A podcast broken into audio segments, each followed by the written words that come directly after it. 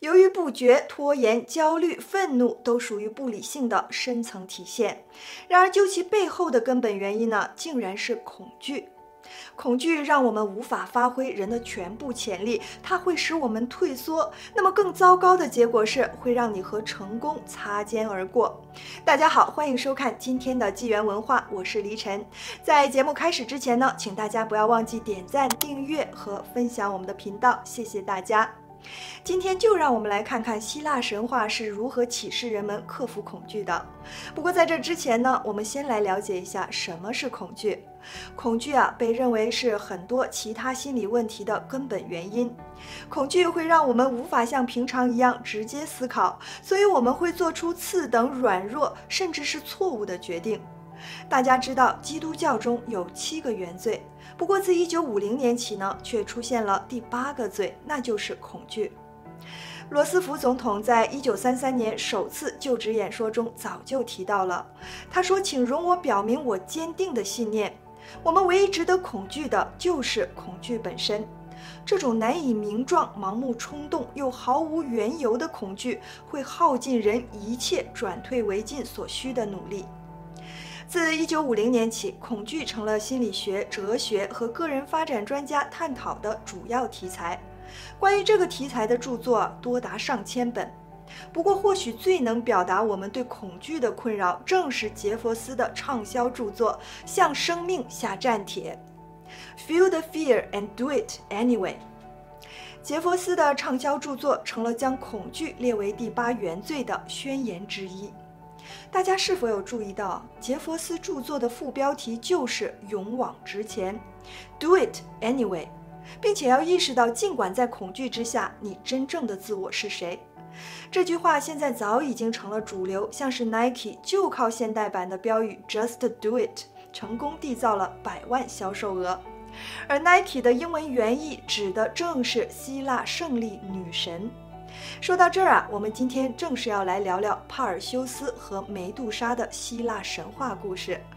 都说希腊神话是一个人神共存的时代，这让我想到了《指环王》第一集开篇的第一句话：“历史将成为传说，而传说又变成了神话。”嗯，这句话值得思考一下。帕尔修斯是希腊神话中的英雄之一，他是著名的大力神海格力斯的曾祖父。不过和其他英雄不同的是，帕尔修斯这个人呢，非常的平淡无奇，我们对他的内心世界了解是极少。但特别的是，和其他多数英雄人物不同的地方在于，他自从爱上了安朵美达，并和她结婚后啊，自始至终全心的爱着她。譬如将他的忠诚和奥德修斯相比。奥德修斯虽然深爱着妻子佩涅洛佩，但在返家途中呢，被卡尔克等人诱导。反观珀尔修斯，倒是一个真实普通的人，只是他注定要当英雄。作为一个笨拙又想在世上闯荡的年轻人，珀尔修斯试图获得国王一年一度的社交宴会邀请，入场费则是一匹马。但珀尔修斯却非常轻率地提出，他愿意交出蛇发女怪梅杜莎的头作为代价。而事实上，就像许多年轻人一样，珀尔修斯完全没有概念要如何达成，根本不知道梅杜莎在哪里，和他要怎么去攻克拒绝他斩首的梅杜莎。这个摆在他面前是令人望而生畏的大难关。可国王却接受了这个提议，因为国王处心积虑想得到帕尔修斯的母亲。试想一下，谁会想要一个身材高壮、可以保护母亲的年轻人在身旁闲晃呢？而梅杜莎呢，是三个戈尔宫蛇发女怪姐妹之一，她的两个妹妹都长生不死，只有梅杜莎不是。然而，梅杜莎最可怕的一面不是她丑陋的外表，而是所有人只要看她一眼，就会全身僵住，然后变成石头。石化这个字正是源于希腊，意思就是石头、岩石。石化这个词完美的捕捉了在恐惧状态下的那种绝望与看似永无止境的状态。这里呢，我们也可以用现代的概念来谈恐惧。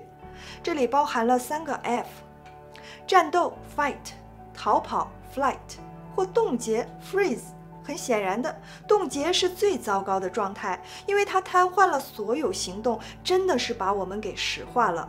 就如巴拉德在他的小说《被淹没的世界》中写道：“没有什么能像恐惧那么持久。”帕尔修斯是宙斯的儿子，所以他有着承传宙斯工作的家世和使命。这项工作至少要维护这个脆弱宇宙的稳定，包含它的秩序、结构和目的。而梅杜莎拥有将生物变成矿物质的这种能力，基本上就危害到了宇宙。甚至如果所有生物都变成石头，生命就会灭绝。因此，从神圣秩序的角度来看呢，梅杜莎确实不能留。因此，珀尔修斯获得了最厉害，也就是宙斯最喜爱的两位奥林帕斯神来协助他。智慧之神雅典娜和神使即旅行之神荷米斯，在他们的帮助下呀，帕尔修斯找到了路，并且得到了五个必要的武器：黑蒂斯的隐身头盔，荷米斯的差异凉鞋，一个特别的不会变成石头的袋子，用来装首级；一把金刚石剑，可以切断任何东西；和一个表面抛光如镜的盾牌。于是，珀尔修斯就成为了克孔大师。当然了，这还要有一些先决条件。首先，任务的目的是正确的，且受到诸神的支持，因此迟疑对他不起作用。这是对抗恐惧的桥头堡。接着，他以闪电般的速度前进，因为他有差异凉鞋，并且可以隐身，也就是黑蒂斯的头盔，让他可以迅速地挥砍敌人。这也是为什么雅典娜这么重要，她是智慧的化身，她可以给帕尔修斯良好的建议。而远见也是智慧的一部分，所以面对恐惧，我们需要有远见、事前准备和果断的行动。当然，最后的行动就是我们现在所说的消除恐惧。一只表面抛光如镜的盾牌，它能重塑我们看到的景象，使我们有办法克服眼前的恐惧。因为盾牌可以只反映其影像，透过它，我们可以看到事实的倒影。这正如在研究残忍照片记录时，我们知道这只是照片，而不会完全被吓着。而珀尔修斯就是透过这个方法，得以在恐惧面前不断前进，并且一击摧毁了梅杜莎。让我们回想一下伊甸园的问题：在亚当与夏娃吃了善与恶之果后，他们并不只因此知道了什么是善和恶，而是他们在偷吃这个直接实验的结果后变恶了。所以，直视其实际的存在于梅杜莎本人，他会将恐惧融入我们自身，让我们变得恐惧。这时候啊，心跳会停止，就变成石头了。这里面有个小插曲，在梅杜莎死后呢，她的血立刻就变成了两匹活马，克律萨俄尔和帕加索斯。后者帕加索斯是历史上著名的飞马，长着一对翅膀。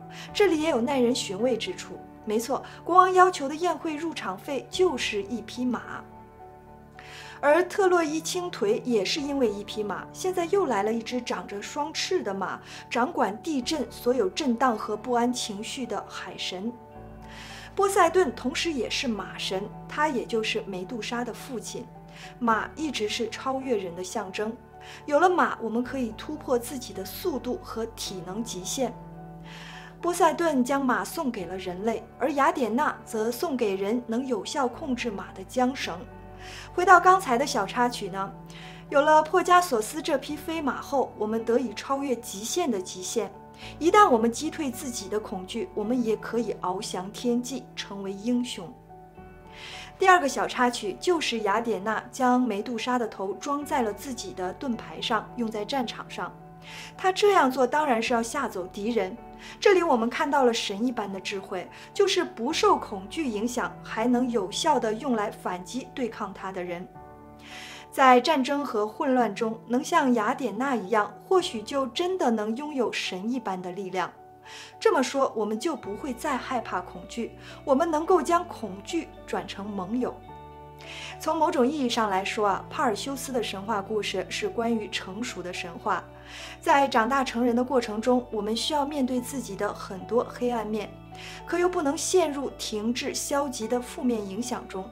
所以，克服恐惧，我们需要有远见、事先准备和果断的行动。最后是重塑我们所看到的景象，不被其动摇。